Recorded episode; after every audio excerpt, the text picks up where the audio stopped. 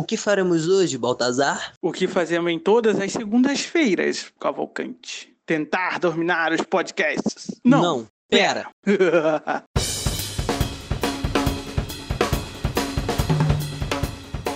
Meu nome é Jefferson Lustosa, mais conhecido no mundo dos games como Baltazar, e vilão bom é vilão morto.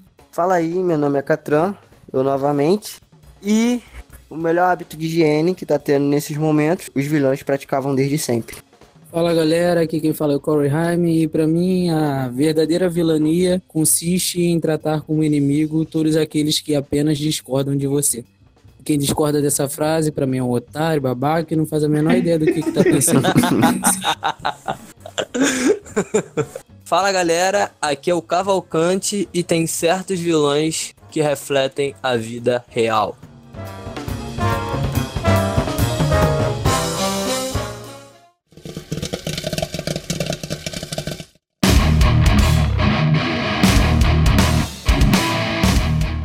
Bom, galera, estamos aqui começando mais uma vez um pod sobre vilões. Queremos entrar aqui em algo filosófico, também lembrar de alguns vilões Ui, que, filosofia. que lembrar de alguns vilões que gostamos, ou muitos vilões que odiamos. Mas então vamos abrir a primeira coisa para o debate, né? O que é Que eu não seja Realmente- primeiro, por. É, porque senão ninguém fala. Mas o que é ser um vilão? O Corey, o. O Corey não. é Jaime. Corey Raimon. É muito, são muitos nomes, são muitos nomes. Ô Jaime, mas. sou o, muitos. Mas o vilão tem que contar seu plano primeiro, cara, senão não tem graça. Ah, ah, ah. Esse argumento é refutável. Fala aí, ô Lucas, o que, que é que você falou? É, o que é ser um vilão? Entendeu? Até que ponto realmente? Eu acredito que, que seja essa, essa discussão que o Hyman propôs, né? Não, foi muito Que tempo. é. Não foi? Não, eu lembro que foi essa. Foi quase Enfim. isso. O que eu queria saber era se ser vilão não é uma questão de perspectiva. Eu acho que é perspectiva. Vilão é aquele cara que tá olhando as coisas do lado dele só e acha que a verdade dele é absoluta, basicamente. O que? Ser humano, né? Então, todo mundo. Todo mundo é uma primária. O Catran perguntou o que que é perspectiva. Não, é, eu acho que é, ser vilão na perspectiva. Tipo, na, no Castlevania, o Isaac teve uma cena que ele queria só sair do porto. E o cara não quis deixar, então ele falou, vou matar todo mundo. Para as pessoas, ele era o vilão, só que ele só queria sair de lá. Então, Não, mas isso é uma perspectiva. É, isso você defendeu o, o contrário. Ponto do. Patrick. Você defendeu o Patrick, entendeu? Não, não é meu ponto. Eu eu não disse se eu concordo com isso. Eu tô dizendo que eu queria saber, mas pelo jeito o Luiz concorda, né? Que é uma questão Ele, aceita, ele aceitou É, isso. é, Ele ele aceitou discorda isso. em concordar. Preciso concordar em discordar de você, mas concordando Não, novamente. não é, mas é, pô, é.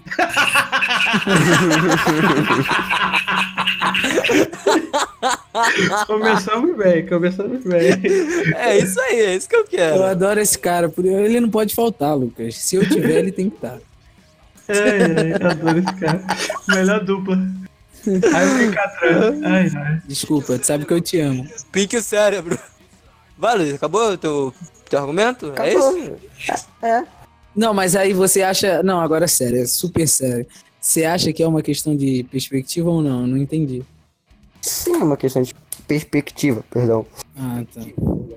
Ó, pediu até Tipo- perdão. Que, que Catran é esse que eu não conheço? É, vai tomar no cu. Então, Ah, Ih, agora, caralho! agora parece Catran. Ih, caralho!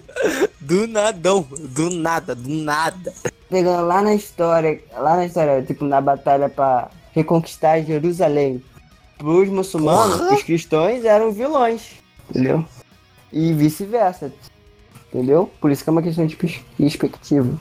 Não em sua totalidade, os vilões são só uma questão de perspectiva. Claro que tem aquelas pessoas que querem ver o caos pelo caos e dane-se. Mas Em alguns casos, é, existem sim, eu acredito que a maioria dos casos, o ser um vilão é uma questão de perspectiva. Aquilo que você quer tá se sobrepondo aos outros. E nem sempre isso te faz também ser mal.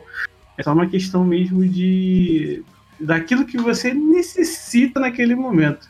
Pode ser que você seja um, um, um herói que foi colocado numa, numa sinuca de bico e te obrigue a fazer algo vilanesco, como a gente já viu várias vezes em várias séries e quadrinhos e filmes por aí. Mas aí você levantou um ponto interessante, tipo, então pode ser que ser herói, nesse caso, né, também é questão de perspectiva. Obviamente, obviamente. Não vê a série The Boys. Mas pelo que você me contou da série The Boys, eles são heróis. Mas é tudo questão de perspectiva, eles são vilões, na real, tá ligado? Eles têm o trabalho de, de salvar, entendeu? Basicamente. Disclaimer, eu não vi, eu tô pegando de um ponto que alguém me passou. Vai, fala. Tem pra galera do choro. A perspectiva do The Boys ali, até onde eu vi, é que os heróis também são humanos, entendeu? Eles fazem as merdas de. É, sabe, eu vou ter que puxar aqui porque eu não tenho outra. Outra. É, outra visão, assim, mais do momento. Mas é, é puramente o Endeavor agora de Boku no Hero. Assim, como herói, ele é foda pra caralho. Não, não tem o que falar. Mas como ser humano, ele Mas- é um bosta pra caralho. Como ser humano, ele foi um bosta, entendeu? Então, tipo, é todo um, um- um contexto. É porque- porque tudo depende do contexto, né? Às vezes você tá conversando com alguém, você tá falando alguma coisa, ou tá contando uma piada pro teu amigo, só que passa uma pessoa e vai ouvir você falando só a parte ruim da piada. E aquilo, a pessoa que tá ali vai falar, pô, esse cara é um retardado, que merda é que ele tá falando? Mas não tem o contexto do que vocês estavam conversando on- antes.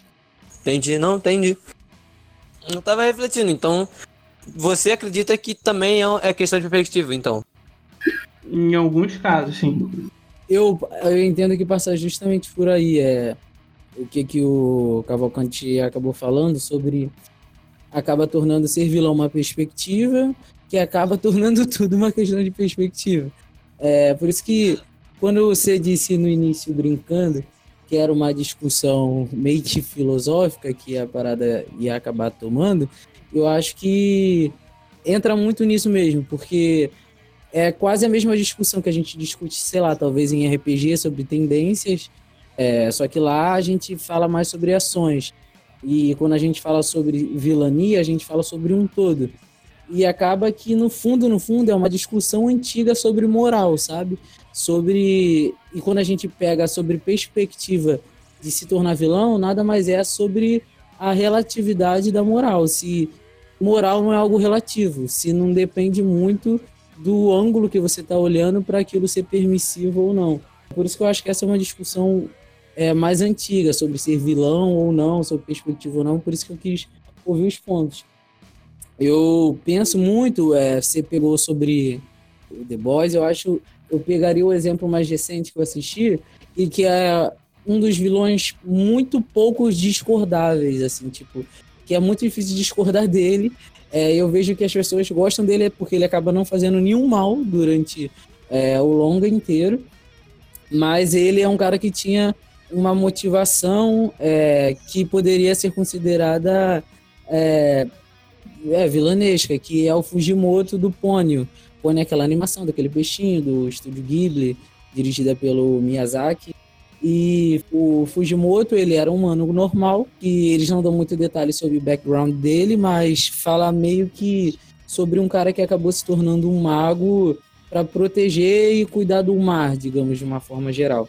E ele é como se fosse o pai de todas as criaturas marítimas, e toda criatura marítima é como um filho para ele.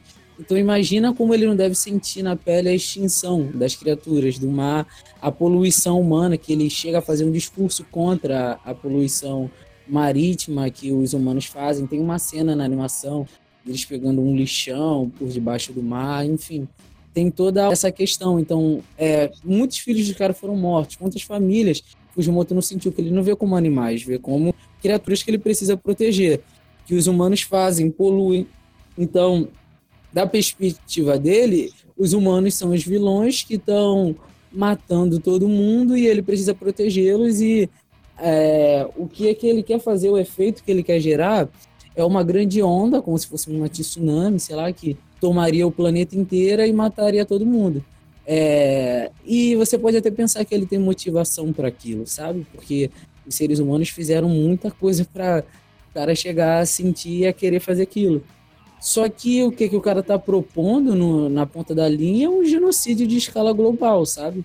Então, é, para mim, passa muito a se tornar uma questão de discussão sobre moral ou não, porque a gente sempre tem que analisar cada ação de um parâmetro comum. Você não pode generalizar as ações. Tem que ter um parâmetro pelo qual a gente olha aquelas ações. E sei lá, a gente que é ocidental tem todo o lance de a gente ser ocidentalizado pela moral cristã, por exemplo. Você só não sai e entra num lugar mata todo mundo porque você sente alguma coisa. E se me dizer que é empatia, eu vou dizer que é mentira, não é só empatia. Você segue os dogmas e tudo mais pelo que, que a gente foi ocidentalizado. Então, é, as pessoas que têm esse parâmetro da moral cristã, os ocidentais principalmente, têm esse parâmetro é, comum, a gente analisa tudo de acordo, discernindo que é mal é bom. Então, por exemplo, todo mundo sabe que se eu sair da minha casa agora e matar alguém na rua, seria algo ruim, pelo nosso parâmetro comum social. É, então, as coisas precisam ser analisadas sempre desse ponto. Então, por isso que nunca vai ser só perspectiva. É, se todo mundo olhar a motivação e o método e o que, que o Fujimoto quer fazer, olhando do padrão comum geral, é errado, é vilanesco. Então, ser só perspectiva não basta, entende? Tipo, é, não é porque ele tem é, motivação para aquilo que aquilo se torna razoável. Isso tem que passar pelo crivo. É, que deixa de ser errado, né? Isso, isso que eu quero dizer. Isso tem que passar pelo crivo do parâmetro comum. E quando passa, se torna algo vilanesco. Então, é, também, é por isso que eu digo que tem que separar as ações e eu sempre separo por essas três coisas: a motivação, o método e o efeito da coisa. Para um vilão, para algo ser considerado vilanesco, precisa passar pelo parâmetro comum entre essas três coisas e ser considerado ruim. É, o próprio Thanos, por exemplo, todo o genocídio que ele causa os planetas que ele destruiu, os irmãos russos, parece que eles têm esse mesmo pensamento que eu, que eles fazem questão de especificar quando ele se torna um vilão. Que ele tá no filme ele deixa bem claro que nada daquilo para ele é pessoal, nada daquilo para ele é bom, ele não sente prazer em nada daquilo que ele faz. Só que quando os Vingadores deixam ele muito puto, e ele fica puto, e ele vê que aquilo ali tá acabando com o que, que ele quer fazer, ele fala: nunca foi pessoal para mim, eu nunca gostei, mas disso aqui eu vou gostar, tá ligado? De matar vocês, de destruir essa merda, eu vou gostar. Então eles deixam bem claro que a partir daquele ponto ele se torna um vilão, que ele gosta de algo que ele sabe que é ruim, entendeu? Então, para mim, ser vilão é isso. É, não basta só o método, não basta só a motivação, basta também tem o efeito e muito se aquilo é considerado vilanesco que a pessoa sabe e gosta daquilo. É, então, por isso que para mim nunca vai ser uma questão de perspectiva, eu discordo. Porque senão eu concordaria, sei lá, com relativismo moral. Para mim é muito a questão de passar por esse parâmetro comum entre as pessoas ser considerado ruim e mesmo assim ser aceito e a pessoa querer aquilo. É, vilão é vilão e ponto final. Nunca vai ser só uma visão de um lado. Todo mundo, independente se for uma pessoa boa que cometer um ato ruim porque quer e vê aquilo como motivação, se torna vilão para mim. Eu, eu compreendo o que você está querendo dizer. Mas, por exemplo, você estava falando aí sobre essa coisa de passar sobre o, o, crivo, o crivo moral e tal, é que nem eu vi um, uma matéria esses dias, eu acho que você deve ter visto também, que um, um cara que assassinou um molestador de crianças, não sei se foi um molestador, eu não sei o que, que ele era, mas ele, ah, eu acho que era um molestador pedófilo. Ele foi preso e na justificativa dele, ele falou assim: "Eu acreditava estar fazendo bem". Então, são esses casos que eu acredito que as pessoas possam interpretar de que o ato ruim é necessário. É questão de perspectiva, porque ele destruiu, né, entre aspas, uma das pessoas que fazem algo terrível com as crianças, entendeu? E isso é algo que tá no geral. As pessoas estão começando meio que a aceitar esses atos desde que isso não aconteça. Não, eu não acho que seja de agora, sei lá não está surgindo um prisma no mundo que está infectando todo mundo e agora todo mundo acha que isso é normal. Não é. Isso sempre foi assim. E nessa questão desse molestador, eu acho que existe uma distinção entre agir como vilão e ser vilão. uma pessoa que é vilã, ela tem ideologias, tem as crenças dela, é tudo intrínseca a ela que justifica e baseia as ações que ela vai ficar tomando. Esse cara teve uma ação. Justifica para ela. Isso, exatamente. Ou ela convence uma parcela que segue o que, que ela pensa também. Mas nesse caso foi um cara que agiu uma vez sobre essa situação. Então, assim, é, ser vilão, ser, é algo que uma pessoa é constantemente, sabe? Não é uma ação que determina se um personagem alguma coisa seria. Então, esse cara agiu mal, ele agiu como um vilão, vamos pôr. Mas ser depende se ele vai continuar fazendo isso e gostando ou não. É tipo o Zangief, né? No filme do Detona Ralph, né? Você pode ser vilão, mas não quer dizer que você é mal. No caso, você pode agir feito vilão, mas não quer dizer que você é mal, entendeu? Então você pode matar, mas não quer dizer que você é mal. Ué, cara, se isso é questão de matar, vamos dizer, pegar um exemplo, né? Os caras que foram pra guerra, os caras que já foram pra guerra, eles mataram, tá ligado? Eles tiraram vidas, mas eles não foram vilões por causa disso. Muitos deles foram considerados heróis da pátria, entendeu? Então, matar é muito dependendo da situação. Que nem o Patrick falou, eu sair daqui e matar alguém na rua, tipo, do nada, eu vou estar tá errado porque não tem. Eu tô tirando a vida de uma pessoa, sendo que não tem motivo nenhum para isso. Agora, se a gente entrar em guerra com outro país e o outro país quer dominar o, o, o nosso, e a gente for pra linha de frente matar o, o, exército deles, a gente é considerado herói. Então... Por isso que eu sempre separo. Eu discordo dessa sua afirmativa porque eu acho que uh, quando você tá tirando a vida de alguém por tirar, você não tá fazendo nenhum bem a ninguém. É, então, mas eu acho que isso entra no, numa das coisas, por exemplo, é, ninguém é totalmente vilão e ninguém é totalmente herói. E tem várias interpretações do Yin Yang lá. Acho que até o próprio A Lenda de Yang, né, que é uma animação até meio dista, até uma das interpretações que ele fala, eu já li várias né, sobre isso, e uma das que eles citam, que também pode ser algo também que deixa meio aberto, é que a parte branca com a bolinha preta significa meio que o mal que há no bem, e da preta com a bolinha branca é o, o bem que há no mal. Então, tipo, ninguém consegue ser totalmente, a não ser, sei lá, o Coringa, que é uma exceção, ninguém consegue ser totalmente mal ou totalmente bom. Então, há sempre coisas ruins e boas atitudes e há sempre coisas más. Então, nesse caso que um cara matou, é, não significa necessariamente que ele esteja fazendo um bem para alguém e nem que a atitude dele foi totalmente má, sabe?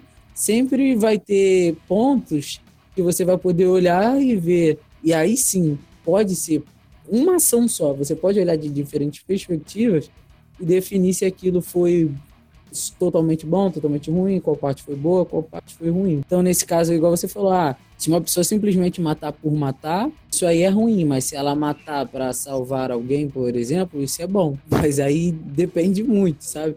O qual é o bem que tem. Uma palavra muito forte. Porque querendo ou não, ela matou, entendeu? Então um ato ruim ela fez.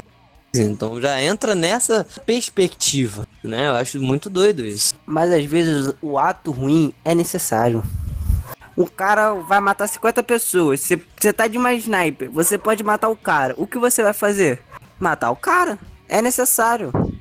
Sim, eu não discordo que o ato ruim às vezes pode ser necessário. Tô dizendo, como eu disse, ao bem no mal e o mal no bem, entendeu? Então, se cometeu uma boa ação da sua perspectiva e seria benéfico para outras pessoas, mas não deixa de ter cometido uma ação que é ruim, uma coisa ruim, que você tirou uma vida, nesse caso. O depois disso é o que vale, né? Vale essa ação, digamos assim. É, por isso que eu sempre separo. O que vale no final é a consequência do seu ato. Isso, não o seu ato em peso em si. A consequência do seu ato é o que pesa mais no final das Por isso que eu disse que separo em três pontos para passar pelo crivo de motivação, método e efeito. Então, qual é a motivação? Por que a pessoa quer fazer aquilo? Aí você pensa, é uma motivação boa ou ruim? Aí depois vem um método, é o que, que ela vai fazer para chegar naquele ponto. Aí você também separa se é boa ou ruim. Depois, qual será o efeito disso? Que é o que o Jefferson disse agora. Se vai passar pelo. Se o efeito vai ser bom ou ruim. E aí você define. Nunca vai ser é uma parada muito. A não ser que você fique polarizando, aí tudo que é de um lado é ruim, tudo que é de um lado é bom. E polarizar sempre é merda. Mas é, sem, agora, sem polarização, com uma prudência, vendo tudo ação por ação e separando, você vai entender que vilões podem nem ser tão vilões, mas isso não os exime de serem maus. Exatamente. Isso é, é algo bem claro, né? Não acho tão claro assim, não. Eu acho que, eu acho que é um borrão. Né? É, né? Não é tão claro assim, não. Não, assim, isso exige um, um mínimo de, de reflexão sobre algo, né? Quase tudo na vida é assim, né? Exatamente, né? Eu acho que tudo na vida é assim. É verdade. Mais ou menos. Por isso que é fácil, talvez, demonizar a- as coisas. Porque você não precisa pensar muito, sabe? Não passa por um crivo. A partir do momento em que tudo que vir daquele lado é ruim, você não precisa pensar muito. É só condenar tudo que vier. E o que for bom, você condena também. Uhum. Então, é, você acaba por adaptar a realidade. Você coloca tudo sobre uma ótica e é tudo preto no branco. Por isso que eu digo que perspectivas são muito ruins. Porque perspectiva nada mais é do que ideologia. Você está olhando a partir da sua ideologia, da sua visão sobre ações. E aí acontece que a gente começa a definir coisas muito ruins como aceitáveis. Então, ah, depende da motivação dele para ele ser vilão, não, porque da visão de tal pessoa aquilo seria bom para ela. Mas analisa a Hum. situação, a- analisa a ação, a consequência. Óbvio que aquilo é ruim, sabe? Só que se você ficar separando tudo por óticas, você vai acabar aceitando coisas inaceitáveis. Então, graças a Deus o Ocidente resolveu isso muito tempo, muito tempo, uma coisa chamada religião. Então, a gente não precisa ficar pensando muito, só colocar no crivo comum ocidental. Mas se você abandonar esse tipo de coisa e tentar relativizar essas coisas, aí começa a cagar tudo de novo, né? Você vai, você dá uma volta tão grande que você volta pro início. É, Volta pro início, exato. Deixa tudo como tá, sejam conservadores. Nice.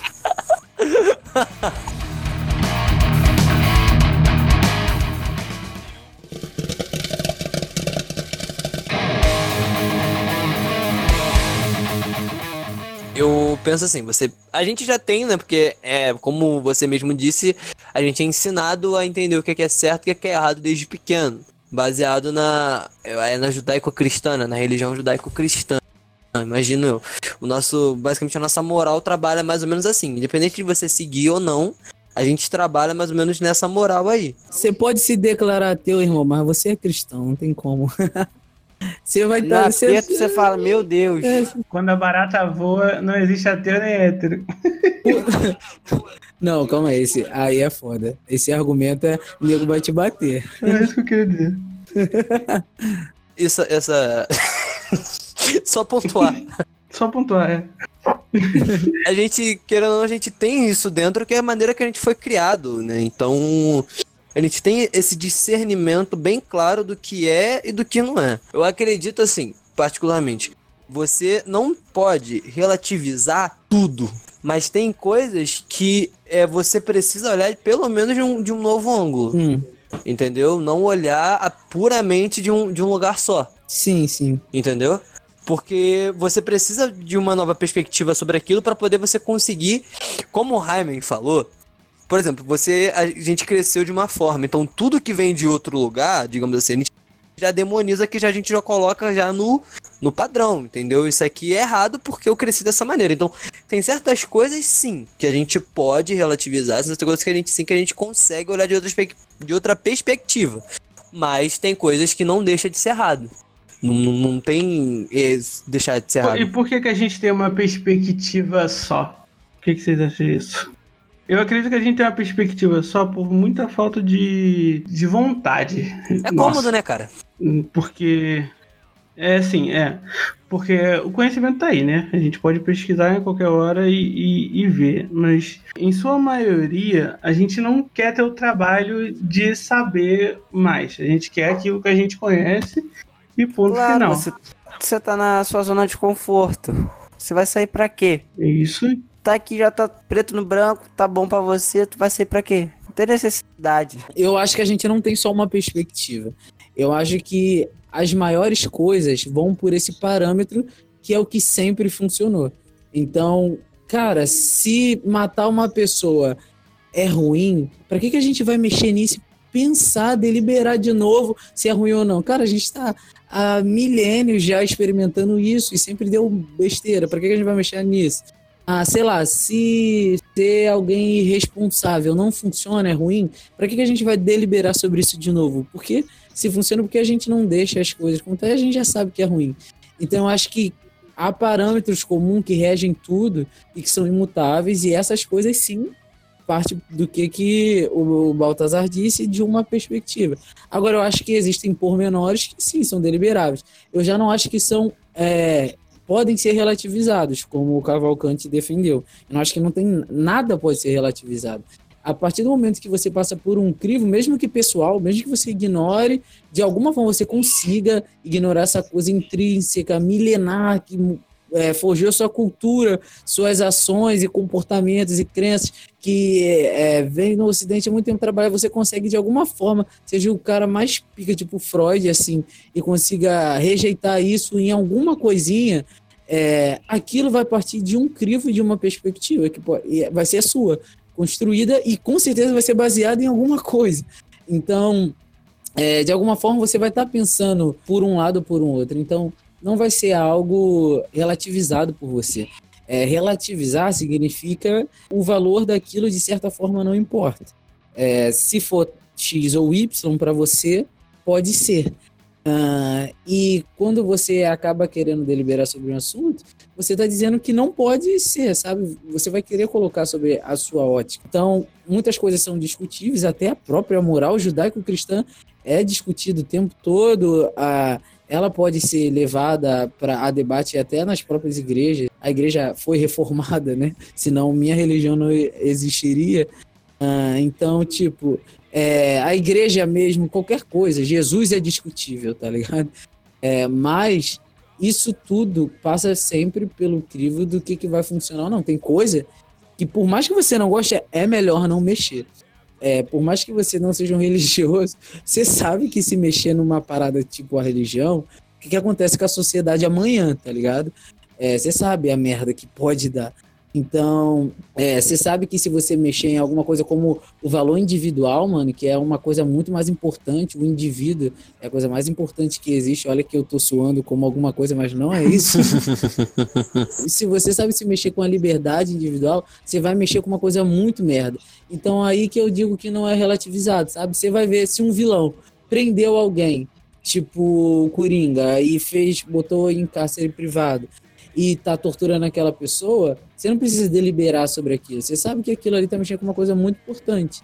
E aí você E já errado. fala, ó, cara, isso é errado. Sim, sim.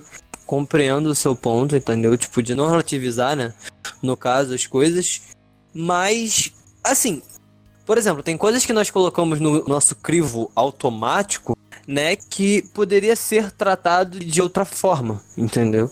Pode me dar um exemplo? É, por exemplo, outras religiões. Entendeu? Que nem você falou, a gente tá falando da religião judaico-cristã, correto? Essa é como é que eu acredito, é o que você acredita, tudo bem.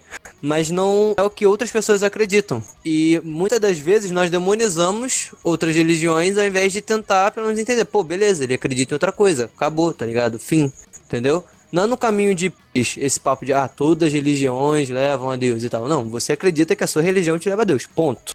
Isso eu creio que toda religião pensa isso. Não, aqui eu tô seguindo é correto. E ponto, entendeu? Você segue a sua e respeita do próximo. É isso que eu, tudo que eu tô querendo dizer. Entendeu? Tem coisas que a gente, por exemplo, outras religiões muitas das vezes não são respeitadas, entendeu? Tá, mas eu, aí já não é uma questão de moral. Isso é Não é vilão. uma questão moral. Isso é uma é questão. isso é uma questão de perspectiva pessoal. É, isso, isso não rege a sociedade, até porque existem outras é, religiões em convívio e não tem é, um monte de gente agora com arma pegando e vamos matar todo mundo e tal. É, sim, eu concordo com você que precisa ter mais aceitações, é, precisa ter um debate mais amplo sobre é, antirreligiosidade, mas Raiva. gente que até por ouvir a gente falar judaico cristão revira o olho. Então também existe um certo preconceito é, Raiva. que a gente não pode lidar. Oi. Você só tem que levar em consideração que os cristãos. Toma cuidado aí. Toma Os- cuidado aí. Os cristãos. Toma os cuidado cristãos- aí. Tá- Toma cuidado. Não, eu sou- eu sou ruim mesmo. Você tem que levar em consideração faltando na escola? Eles não vão pegar em armas, não é porque eles não querem, é porque eles estão orando pra cair um raio do céu na cabeça dos caras que pegar fogo todo mundo.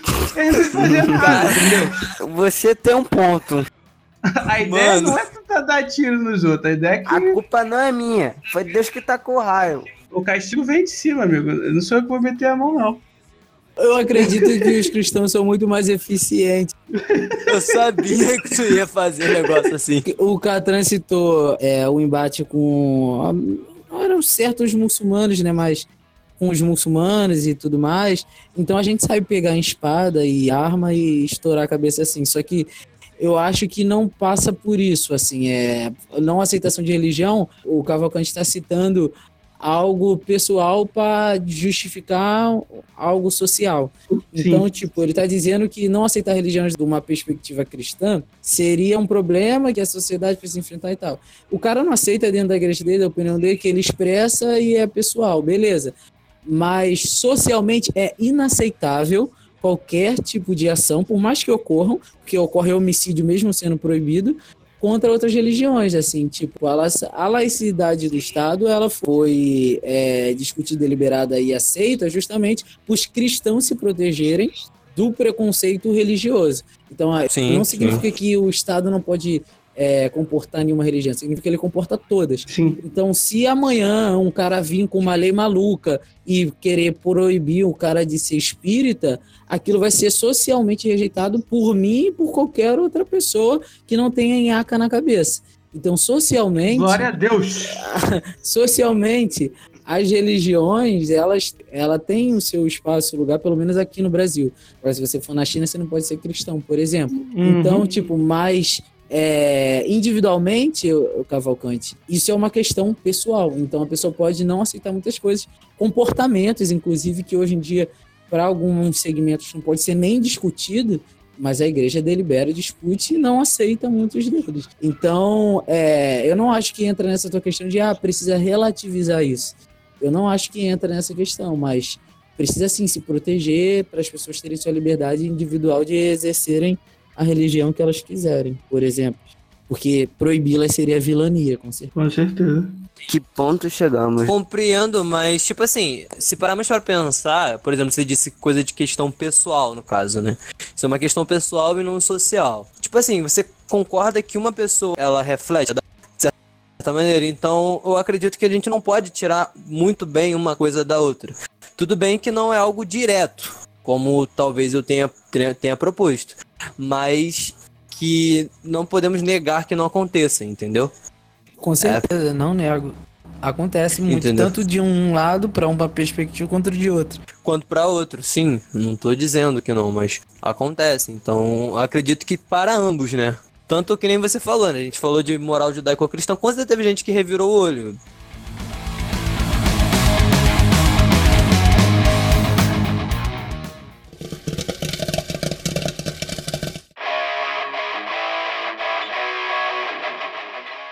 Cara, falando. fa- A gente tocou essa ideia toda de vilania, viu? Fomos até em religião, fomos em sociedade, fomos no pessoal, não no social, enfim. Fomos pra tudo que é lugar. Mas voltando aqui, né, a pauta, que tipo de vilão? Não digo gostar, né? Porque eu acho meio pesado gostar. Ah, né não, cara.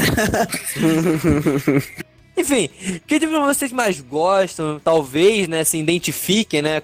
Um tal de Corenheim aí e tal, se identifique mais. Tipo, o que que chama atenção eh, nos vilões pra você falar, pô, cara, esse cara tem um plano bom e eu talvez gostaria que você vencesse, entendeu?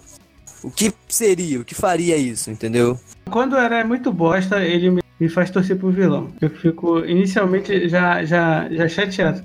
Ele tocou no ponto, moleque. Se essa discussão tivesse um ponto G, o Baltazar teria vindo com o dedo certinho agora e mexido ali. Sério. É, cara, sério. Ele foi no ponto que, que é, é o crucial. Os vilões só são adorados pelos telespectadores pela incompetência dos heróis. É isso. Essa palavra, incompetência do herói. É, cara, os heróis estão muito chatos, são muito ruins, chorões. Cara, o Naruto, meu Deus do céu. Assim, tipo, Larga, larga o meu Midoriya, larga o meu Midoriya.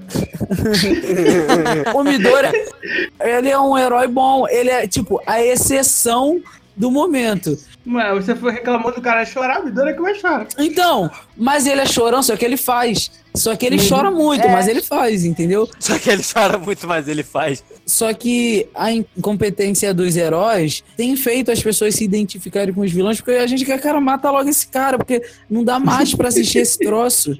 Sério, é, é muito ruim. Muito ruim, porque, ah, por exemplo, eu falei do Naruto. O Naruto, pelo menos, tem momentos fodas, assim, né?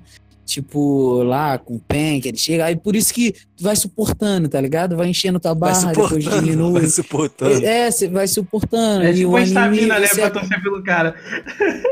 A Oi? estamina, a estamina de torcer pelo herói vai acabando. Não, não, não. Ele faz uma parada maneirando, então, opa, voltei. Isso, exatamente. E aí é, entra uma coisa que é tipo a incompetência talvez seja a melhor vil- a pior vilania, porque os caras fazem a gente torcer pelos vilões, fazem a gente ser mal e tem um monte de gente torcendo por um monte de vilão tudo porque o herói é um bosta, tá ligado? Então, tipo, é, existe até um cara que disse que se um homem bruto pode causar o mal, espera até ver o que um homem fraco pode fazer. Então, tipo, é justamente isso.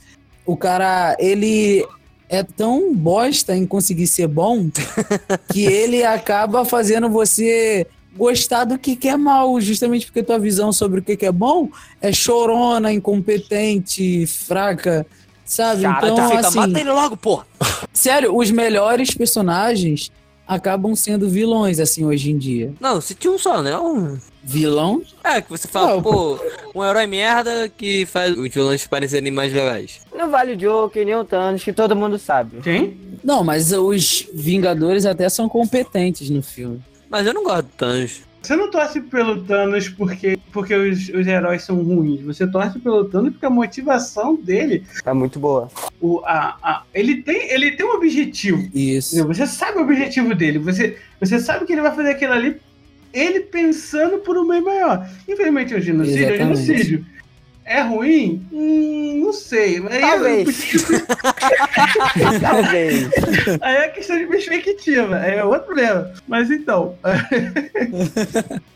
Um vilão que eu gosto muito, mas aí é porque. Aí tá bom, eu aceito que meu coração foi meio merda nessa.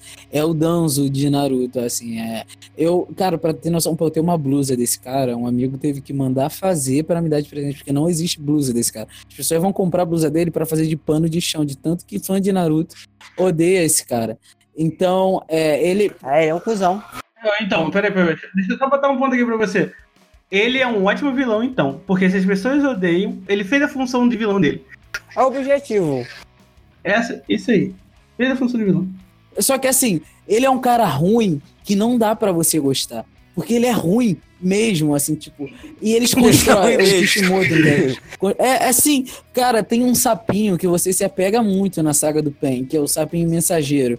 E aí, quando o Pen invade a vila, ele vai correndo, o sapinho vai correndo pra avisar pro Naruto. E quando ele aparece lá pra enviar a mensagem, mostra o sapo todo ensanguentado e morto. E quem matou? Então, você fica puto, não, sapinho não. Só que assim, aí tu para pra pensar o que ele tá fazendo. Naruto não tinha concluído o treino pra conseguir usar o modo Senin. Olha Então, o cara defendendo a merda aí, ó. né, Não, é, é- não, eu tô dizendo que meu coração foi pra um lado merda, eu, eu justifiquei. Então, tipo, ele tava impedindo o cara de terminar uma porra do treinamento, porque se ele viesse daquele jeito, ele ia morrer e a vila ia ser destruída, os caras iam capturar. Então o cara salvou matando um sapinho bom. Ele poderia ter só segurado o sapo. Prendido o É, né? sapo. Precisava matar. Não, tinha que matar. Ele é vilão, cara.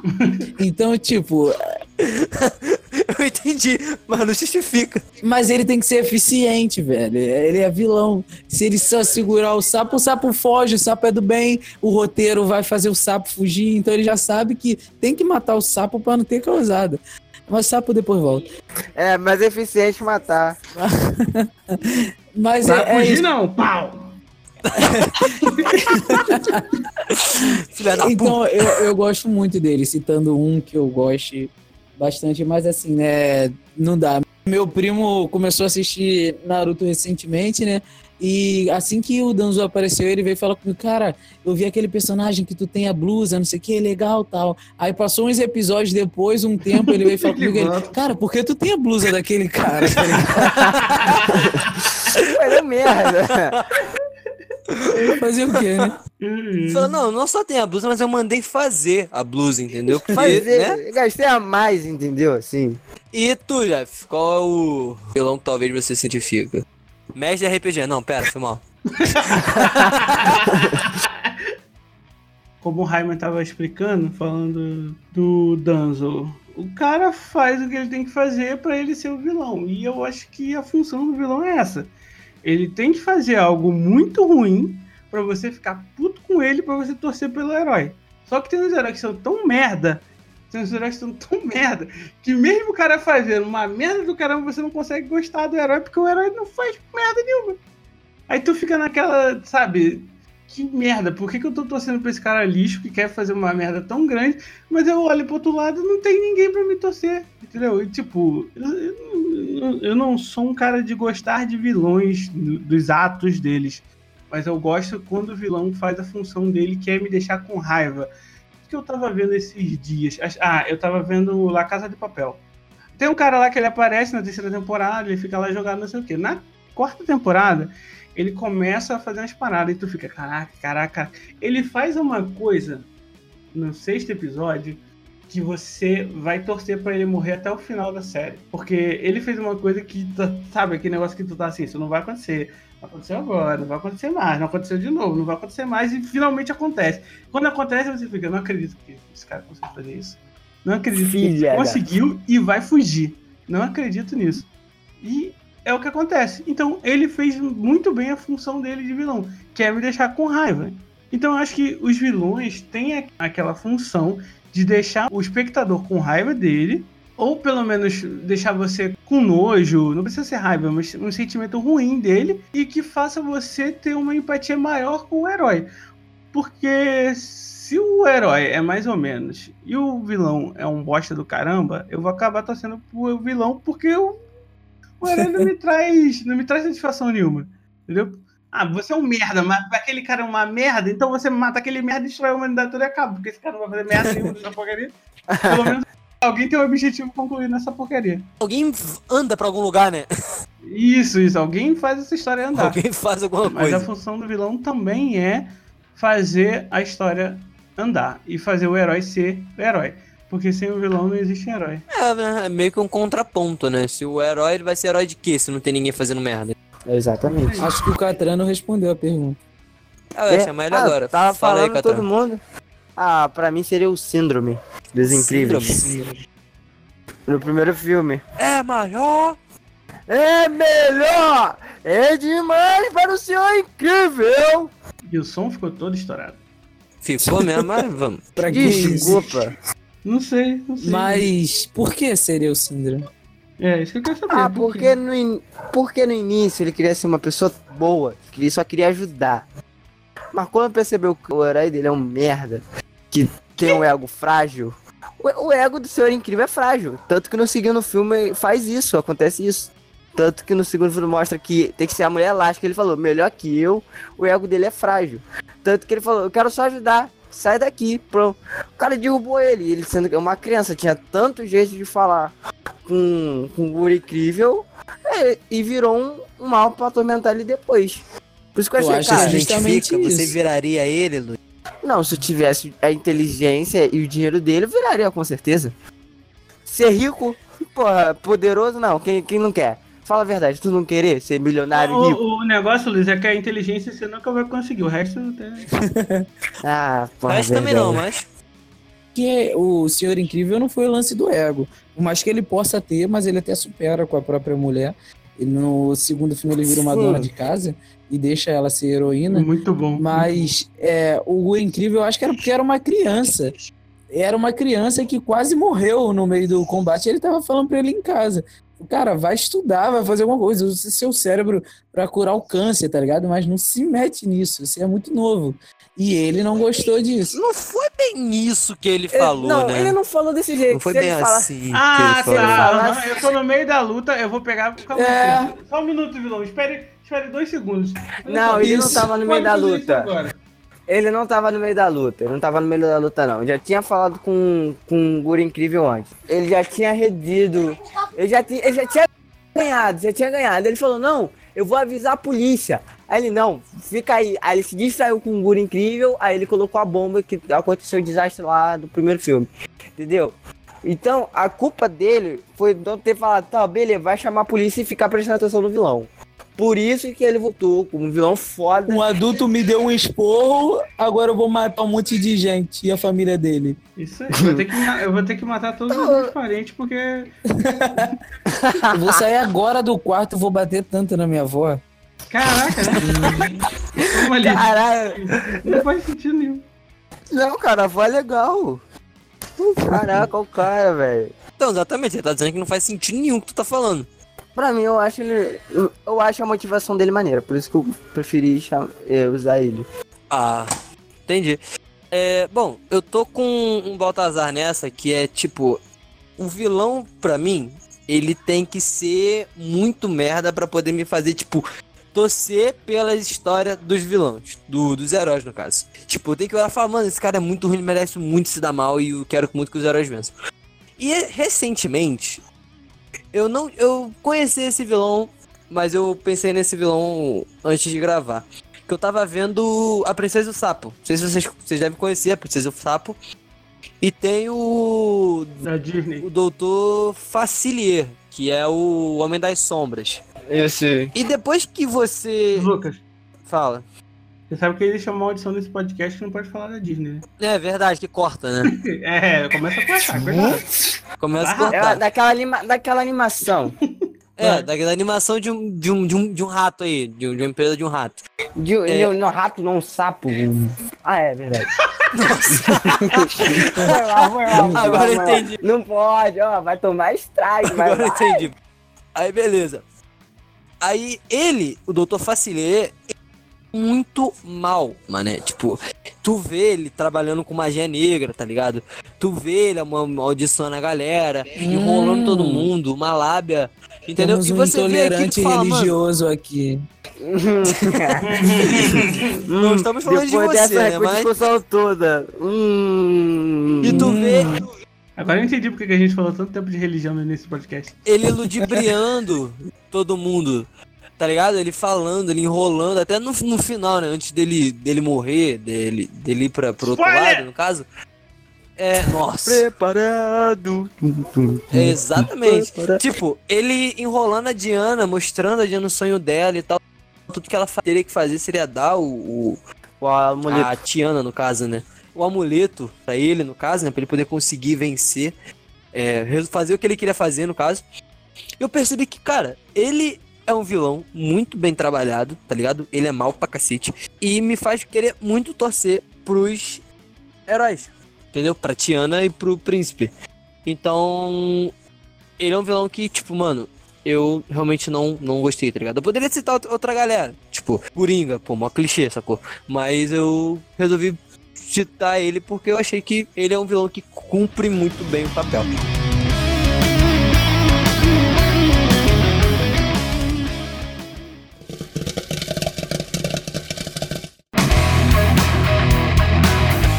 Puxando um próximo assunto, que eu acredito que, que ficaria bacana, qual é que muita gente não talvez já tenha escutado esse termo, mas não tenha entendido esse termo, né? Então, qual é a diferença de vilão e anti-herói? Entendeu? Tipo, é mais algo explicativo mesmo, porque muita gente que, que, que conhece, começa no mundo dos quadrinhos, começa a ler e tal, ou começa a ver review, algum lado, não, anti-herói, ele é um anti-herói e tal, não sei o que, ele virou anti-herói. E pra talvez seja um, algo meio didático, né? Tipo, é, o que que, que que é diferente? Tipo, esse cara é vilão, esse cara é anti-herói, ou ele é anti-herói vilão, ou ele é herói virou anti-herói, de, de herói foi pra vilão, o que que, que que rola nessa miscelânea, se puder alguém se prontificar a falar. Eu tô aqui pra aprender, porque eu não sei. Não sei a diferença entre anti-herói e vilão. Eu acho que o anti-herói é o herói que virou meio que um vilão. Tipo o Batman. O Batman é um herói. Ele quebra o braço, ele quebra a perna, deixa o cara paralítico, mas não mata. Dá a chance do cara se redimir. O anti-herói não, o anti-herói chega, ah é, você estrupou e matou 30 mulheres. Tá, agora é sua vez de morrer. Acabou. Eu acho que é- o anti-herói seria o melhor, mas não a minha opinião. É sua perspectiva, Entendeu? né? E eu, é, na minha perspectiva, eu acho que seria melhor assim, mas tudo bem. Entendeu? Eu acho que é isso. Não é um vilão que, ah, eu quero dominar o mundo, quero ser bilionário, mas com a minha empresa eu vou empregar, vou empregar várias pessoas. Não, isso é um vilão que tá querendo foder o mundo no final. Eu acho que o anti-herói é o herói que vira mais ou menos o vilão, que percebe que os atos ruins é o melhor para limpar o mal da sociedade. Mais alguém com alguma definição? Eu, eu não achei possível, mas o, o Catan conseguiu resumir exatamente a perspectiva do que é o anti-herói. Ah, eu vou dar alguns exemplos aqui rápidos de anti-herói que vem na minha cabeça. Por exemplo, Wolverine é um anti-herói. Porque ele é um herói, ele faz parte dos heróis, mas ele faz coisas que os heróis não fazem. Que no caso é, vai lá, mata um cara, corta uma perna, tira um braço. Ele faz uma coisa além do que é necessário, entre muitas aspas, ou ele faz aquilo que é necessário, que o herói não conseguiria fazer, para ter um bem maior. Entendeu? Por exemplo, se tiver que matar, o Wolverine vai matar. Ah, deixa eu ver algum outro exemplo. O Lobo. O Lobo é um anti-herói. O Lobo da DC, ele, ele tem alguns quadrinhos que ele chega, ele faz o que, o que ele tem que fazer. Algumas ele já pegou o anel do Lanterna Verde, mas eu não acho que nem ele nem o Deadpool seja bom exemplo de anti-herói, porque eles têm um lado muito, muito cômico dentro do que eles têm a apresentar. Entendeu? Mas eu lembro de um que eu gostava muito, que era tinha um filme, eu só soube desse que era um quadrinho muitos anos depois, que é um maluco que vai pro inferno. Caralho, qual é o nome dele? Que tem a capa vermelha. Isso, Spawn. Cara, Spawn. o Spawn é um outro cara, que ele faz o bem fazendo o mal. Então, o, o anti-herói, no caso, é o cara que usa as ferramentas do mal para tentar fazer a sociedade ser um pouco melhor. Só que numa perspectiva longínqua, isso se torna ruim, porque se ele fizer muito mal, ele acaba se transformando num vilão. Entendeu? Então, a perspectiva entre herói, anti-herói e vilão é mais ou menos essa. O herói é o cara que faz o bem, só o bem. Ele não vai matar, ele não vai trair, ele não vai enganar, ele vai tentar fazer as coisas da melhor maneira possível e que tudo dê certo. O anti-herói é o cara que quer o bem, mas do jeito dele. Entendeu? Ele vai usar as armas que ele precisar usar para poder chegar no bem maior que ele acha que ele tem que fazer. E o vilão é aquele cara que desconta na sociedade, isso eu li no Boku no Rio dessa semana, ou algumas semanas atrás, mas é o cara que vai descontar na sociedade as frustrações dele. Ele vai fazer um mal por algum motivo que vai afetar muitas pessoas ao mesmo tempo. Então seria basicamente assim, né? Cáutico bom, cáutico neutro e cáutico mal, digamos assim. É, Base- mais ou menos. É, Mais ou menos. é. Aí Se for pra tá poder- mas Calma aí, falta o. Falar, ué. ah, não, fala aí, Jaime. Não, eu tô aprendendo, porque eu não sei mesmo. Pode continuar. Ih, que é isso? Gra- tá gravado, ainda bem. Vamos lembrar desse dia. Não, é que ele sempre tem a resposta pra tudo. Ele não é o fodão. Ele tá, tá- tá aprendendo.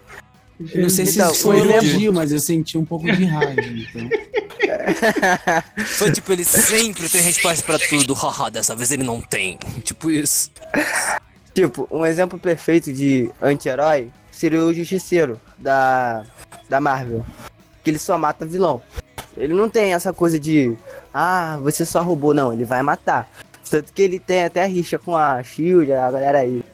Seria o exemplo mais né? perfeito que eu consigo. É, o exemplo mais perfeito que eu consigo pensar.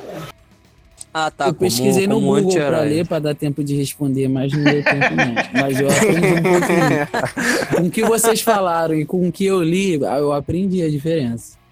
É, porque eu puxei justamente porque eu também não tinha essa noção. Eu pensei, pô, o anti-herói ele é o quê? Ele é um herói que mata? Eu pensava isso, mas com essa É definição. porque eu a gente que- acaba, eu fazendo aqui o grito dos oprimidos, que é quem não sabia, é que Tamo junto. a gente acaba identificando Muito, porque é o seguinte, é, existe o herói e o vilão na história. A gente sempre vai conseguir identificar isso, né?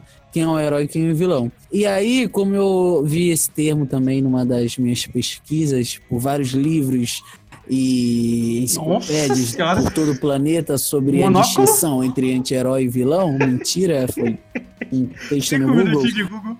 de cinco minutos de Um Google. cachimbo, Eu- um cachimbo. Ele, um cara disse um termo legal que é mas- massa cinzenta entre o herói e o vilão. Então a gente que acaba colocando ali o resto que a gente não consegue definir, né? Então por isso que é difícil definir o que é um anti-herói, porque é meio indefinível. Então, se olha, Uhum. cara, não tem como botar esse cara como vilão. E também esse cara não é herói, vai de anti-herói, mano. É o que que se resta, tá É o que ligado? sobrou. Agora que vocês definiram bem aí, é, pelo que vocês falaram, eu consegui realmente, sério, eu tô falando sério, eu aprendi mesmo agora.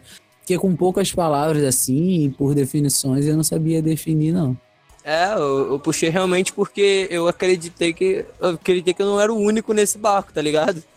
É, muita gente tem essa dúvida. Eu tinha. Eu não pensei.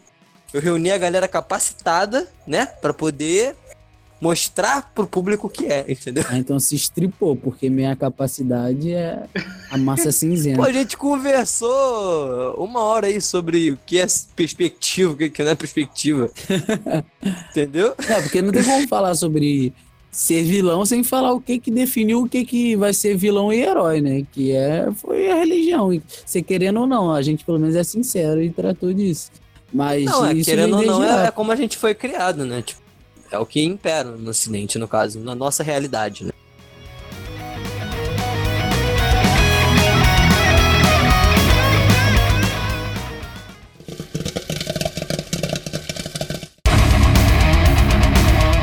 Então, eu queria saber de vocês quais características, assim, o que que define um bom vilão pra vocês, além de ser o lance de ele tem que ser odiável pra vocês conseguirem torcer pelo herói. Mas assim, é, vamos supor que você tenha na história um herói bom e que ele tenha uma boa motivação e que ele não seja um panaca. E para um vilão conseguir algumas características é para conseguir reunir coisas, para conseguir até mesmo ser do nível desse herói, é, o que, que vocês consideram que tem que ser? Se vocês pudessem fazer uma história e ter um vilão, mais ou menos como ele seria? Eu posso começar dizendo qual vilão que eu, gostar, que eu gosto muito é o Magus do Chrono Trigger, né? Uhum. Ele é um cara que ele, eu sempre falo isso, ele tá super sujeito à história, sabe? É, todas as mudanças, ele não é aquele vilão super poderoso, tipo o como eu voltei a assistir Samurai Jack, né? Tô na, indo pra terceira temporada. E o Ako, que na tradução ficou Abu, porque a Cartoon Network literalmente trocou o nome do vilão, porque eles falaram que vocês não conhecem as crianças brasileiras. Quando eles verem um vilão chamado Ako, vocês não sabem as piadas que eles vão fazer. Então, troca isso pra Abu, pelo amor de Deus. É, Sabiamente. Pra atrás. iniciantes. Brasília pra. Sabiamente. Sabiamente. Então eles falaram, cara, chama de Abu, pelo amor de Deus, mas quando você assiste legendado é Ako e é, o Ako ele tem controle sobre tudo, né? Ele é um cara que seria derrotado, só que no último golpe ele mandou o cara pro futuro e o cara tá lá onde ele já é poderoso demais pra ser derrotado. Então ele brinca com o samurai, cara. Tadinho daquele cara, ele é o, o personagem que mais sofre, é o samurai de todos os cartoons, assim. É um terror psicológico, tem episódio triste que ele só fica vendo a vila dele destruída e tendo lembranças. Eu falo, como isso era pra criança, velho? Isso é muito depressivo. E ele. é- porque o, o Ako ele é muito poderoso. Que o Ako é um vilão do caralho, assim. Ele é um dos melhores vilões. Ele tá no meu top 5 de vilões de qualquer literatura que você quiser pegar, tá o Ako lá. É, só que eu não gosto de vilões super poderosos. Eu gosto daqueles que estão sujeitos e que têm que enfrentar ah, as dificuldades como um vilão e fazer a dele, sabe? Um cara que tem que lutar, tem que se ferrar, tipo o King Bradley lá do Fumero. Ele ele se foge na história, ele tem que lutar, ele perde um olho, ele se ferra, mas ele é o vilão foda que supera. É, os heróis batem de frente com ele, só que ele é sinistro e o Magus é assim. Ele é mandado atrás no tempo, ele se adapta e como ele é do futuro, ele se disfarça de oráculo dizendo que tudo que tá acontecendo é porque ele tem o poder de prever, só que ele veio do futuro e acabou vindo no futuro num combate com o Crono. Aí ele se disfarça e consegue tomar conta da cidade inteira esperando o Crono vir para mandar matarem o Crono. Então ele vai se adaptando conforme a história tá além dele, sabe? Tá além do poder dele. Só que ele é um cara poderoso e inteligente e sabe ir se adaptando para ferrar o herói.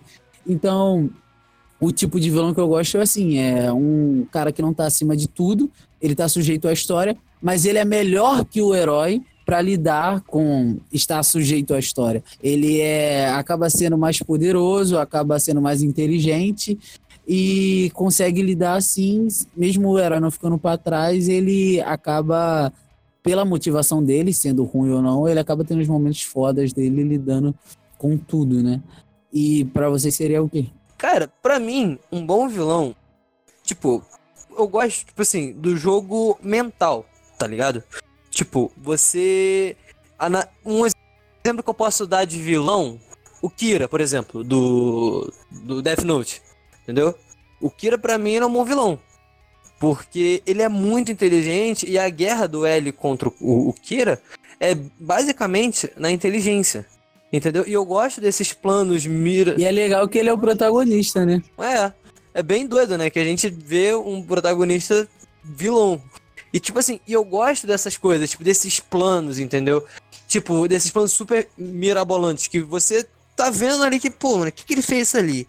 Aí ele vai e pega um bagulho que aconteceu, sei lá, cinco episódios atrás e traz naquilo como plano, entendeu? Fora o raciocínio que eles têm. Por exemplo, eu nunca vou esquecer, tipo, na cena de jogo de tênis do Death Note que cada movimento, o Kira pensava na parada que ele ia fazer, sei lá, dois movimentos, o que, que, que o L poderia interpretar daquilo, entendeu? Tudo, tipo, com jogos mentais. Eu gosto desse tipo de, de, de vilão. Um vilão muito inteligente, que aparentemente ele consegue sair de tudo, entendeu? Se surgisse um cara anônimo que só matasse estuprador, assassino e desgraçado através de ataques cardíacos e se identificasse e você visse que ele só realmente matava pessoas mais. Uh, você consideraria ele ruim? Bom, é aquilo que a gente falou no começo. Tipo, ele tá fazendo algo com consequências relativamente. Digo relativamente porque não, não necessariamente você matar vai resolver esse problema. Não vai resolver o problema da sociedade, né? Porque vai continuar surgindo gente. Mas, então, ele vai matar essas pessoas o que ele fez matar essas pessoas para poder eles não fazerem mais isso é bom. Só que o que ele fez para essas pessoas não fazerem mais isso é ruim. Então, é... na perspectiva, ele seria um anti-herói. É. Não, ele. É, nesse caso, tipo, ele seria um anti-herói. Mas a gente viu que o Kira ele descamba, entendeu? O Kira ele vai matando todo mundo que, tipo, ameaça ele no novo ele reinado. Começa dele, como anti-herói. E quando ele vê as Isso. ameaças. E dá o passo, volta... entendeu? Ele muda a Isso. tendência. Isso aí. É uma escalada. É, eu nem acho que ele começa como anti-herói, acho que ele começa como um herói. Eu acho que ele é até bom no início. Ele é um cara inocente até. Mas acaba com o episódio com aquela risada dele, aí no final do primeiro episódio ele já começa a, a despirocar. Justamente porque eu te fiz essa pergunta, porque você já começou definindo ele como vilão. Só que uhum. você antes também tinha dito que talvez matar uma pessoa pela motivação certa não seja ruim e a gente poderia relativizar. Então eu não entendi como você definiu ele como vilão, se ele faria algo bom. Aí você separou fez os crivos e disse, ó, ele faz isso, mas isso é bom, só que ele faz e a ação é ruim. Aí você acabou definindo ele como ruim, beleza, é o que eu penso também. É, mas eu acho que também, no caso dele, do Kira, ele tá mexendo com uma coisa, como eu disse, porque não deve se relativizar coisas grandes que já são definidas, ele está relativizando uma coisa, ou pelo menos fazendo uma coisa que já foi discutida, amplamente definida, que matar é ruim, ponto.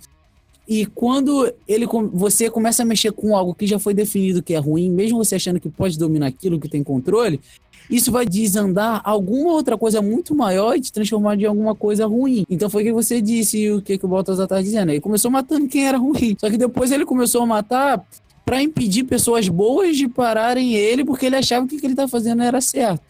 E aí que você diz também, não adianta fazer isso que vai ter sempre gente para você matar na sociedade. Então, onde você ia levar ele daqui a pouco? Ah, controlar todo mundo para ninguém ser ruim, porque senão ele ia matar, porque ele acha que estava sendo bom. Então, você sempre vai, se cada vez que você for abrindo brecha para relativizar algo, você sempre vai abrir brecha para outra coisa depois, daqui a pouco, daqui a pouco, e vai cagando tudo, né? Então, enfim. É, tipo, é aquilo que eu vi no, num filme aí bem, bem comentado, tal do Poço aí. Tipo, que as pessoas não são boas genuinamente. Entendeu? Isso que ele tá fazendo é que nem você mesmo falou, um estado de medo. Tipo, eu não vou fazer isso porque eu posso morrer. Eu não vou fazer isso porque eu posso morrer. Tanto é que a clara definição disso foi quando, eu não sei se foi o Melo, acho que foi o Melo, mandou distrair os, os, a galera que apoiava o Kira e tal, com um cara no carro. Aí esse cara bateu, aí ele saiu, ó, eu tenho informações que podem levar até o, o cara que tá procurando o Kira. Aí eles mataram esse cara e falaram assim: no reino de Kira não, não tem perdão. Entendeu? Então, tipo assim, não há é, algo bom nisso. Mas eu gosto simplesmente pelo. Tipo, o a mente dele trabalhando, o plano que ele bola, entendeu? Tudo que. que Não, que é um vilão gera. pra você, só que você acha que é um vilão bom, né? Assim, bom que eu digo de qualidade, não moralmente. Não, é. No começo, realmente, como você falou, ele fazia coisas boas, mas aí ele deixou de fazer. É, eu quero continuar, mas assim, eu vou. Ele vai. Ele foi a todos os limites possíveis. Teve um complexo de Deus, né? É, ele se achava Deus, ele queria ser o Deus do novo mundo. E então eu acredito realmente que é esse tipo, de, esse tipo de vilão que eu gosto. Tipo, de um plano bem elaborado, de, um, de uma tensão. Tipo, de você ver o episódio, você tá você tua mente tá trabalhando junto com os protagonistas. Quando é um episódio que tá tudo muito mostrado, me incomoda, entendeu? Tipo, eu não preciso Uhum. pensar naquilo. Eu tô vendo automático, eu tô vendo e mexendo no WhatsApp. Não, pô, eu gosto de ver e prestar atenção no que eu tô fazendo. Entendeu? Quando tá tudo muito mostrado assim, me incomoda. Eu gosto mais de uma parada bem trabalhada. E por isso que o Kira é um vilão que eu, tipo, gosto. Eu reconheço que ele é mal, mas eu gosto dele porque tudo que ele bolou, todo o plano que ele bolou. Né? Mas no final a gente sabe como ele termina, né? E é isso. Eu acho, pra mim, é isso. Pra mim seria One for One do Boku no Hero, Hero Academia. Ele é muito massa, cara. Ele mostra que ele é poderoso, ele quer uma visão naquele mundo e ele vai ter aquilo. E ele manipula quem ele for, pra quê e quando. Tipo, até quando ele é preso pelo pelo Might, ele tá lá, todo caquético, preso, com um bagulho respirando. E ele, e ele conversando com o All Might, o All Might, caraca, cara, meu Deus. Ele dá aquela informação pro herói entrar em pânico.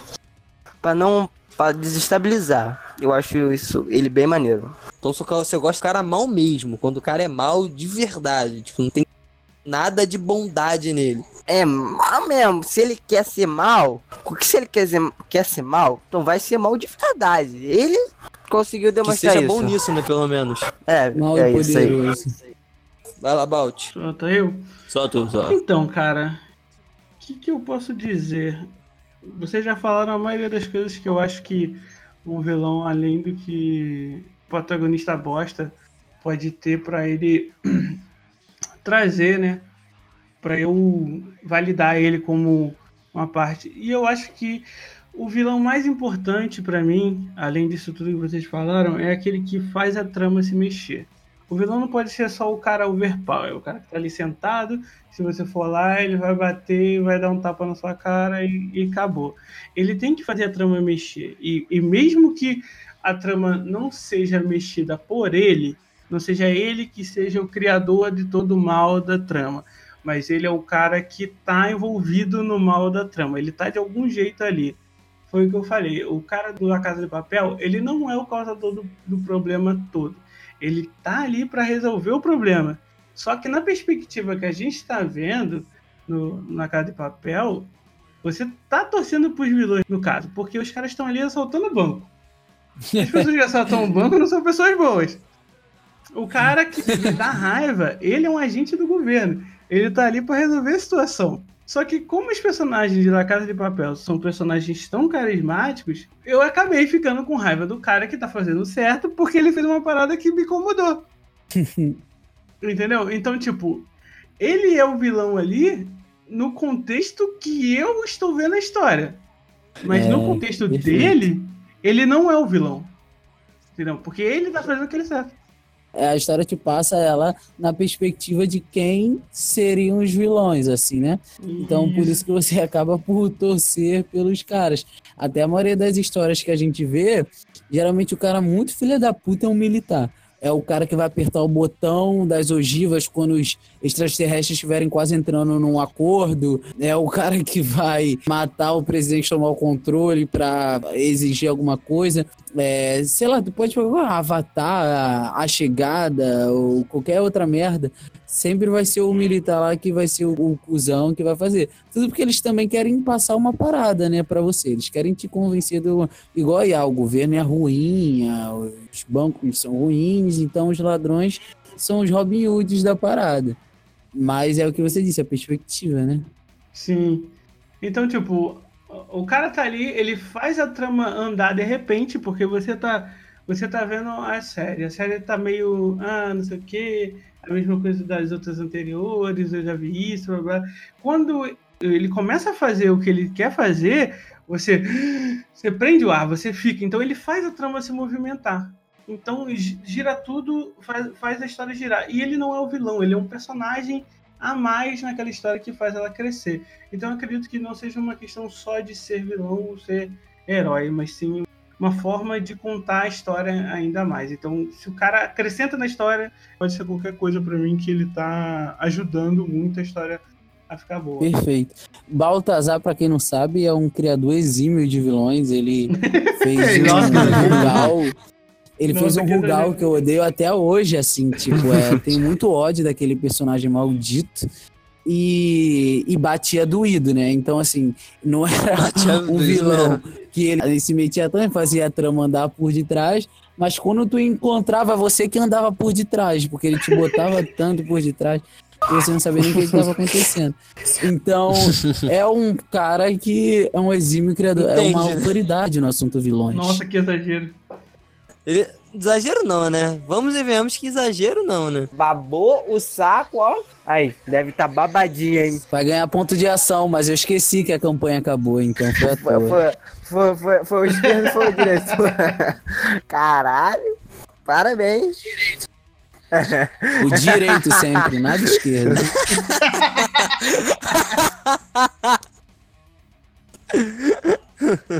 Para terminar o podcast, eu tenho uma última pergunta. Manda. Quem, é o real... quem, quem dos dois é o maior vilão? Bolsonaro ou Lula? Mentira, acabou. Caralho!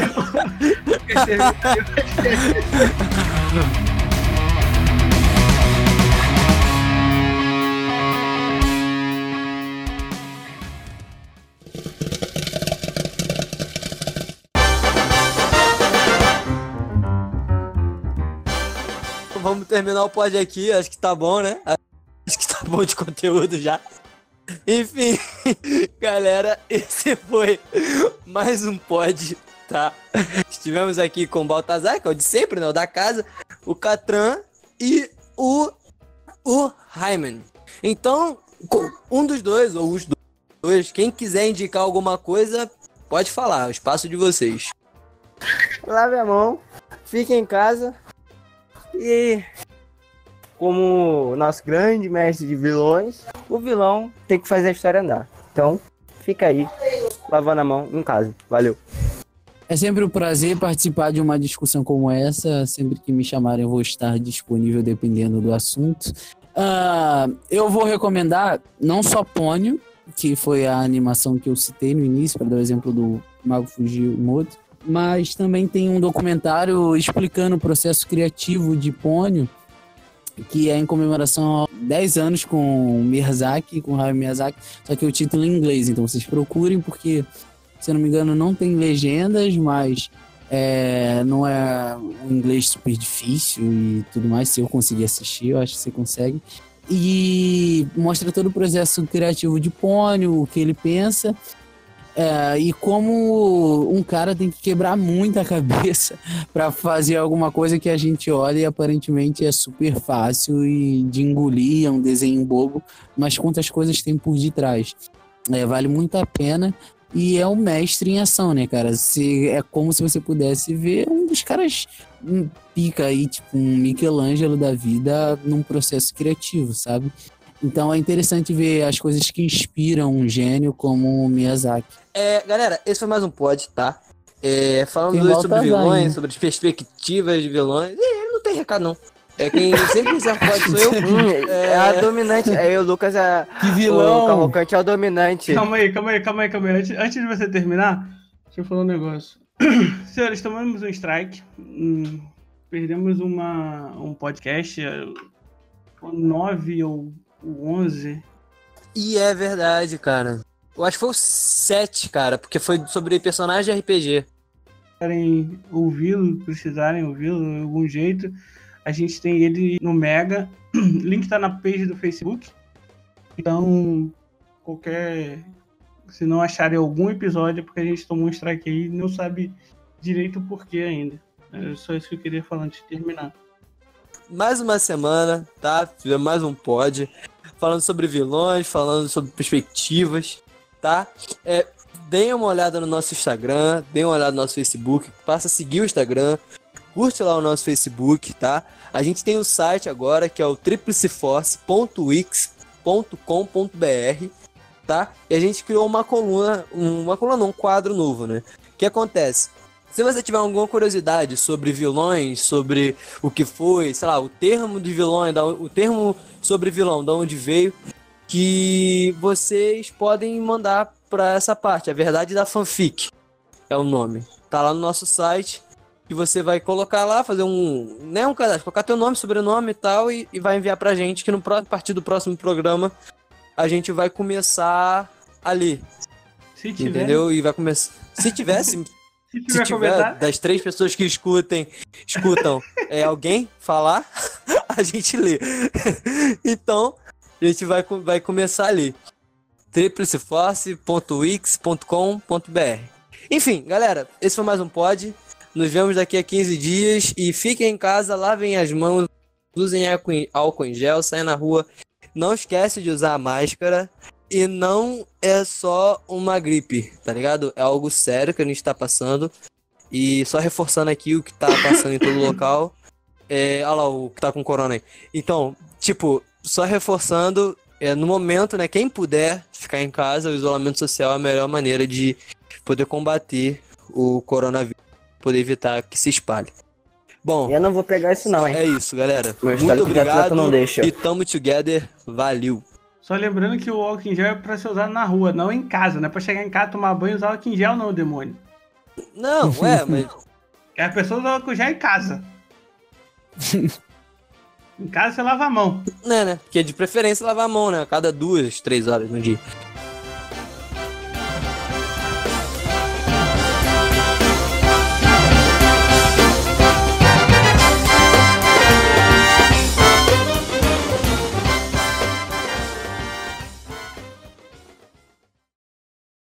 Tríplice Cast.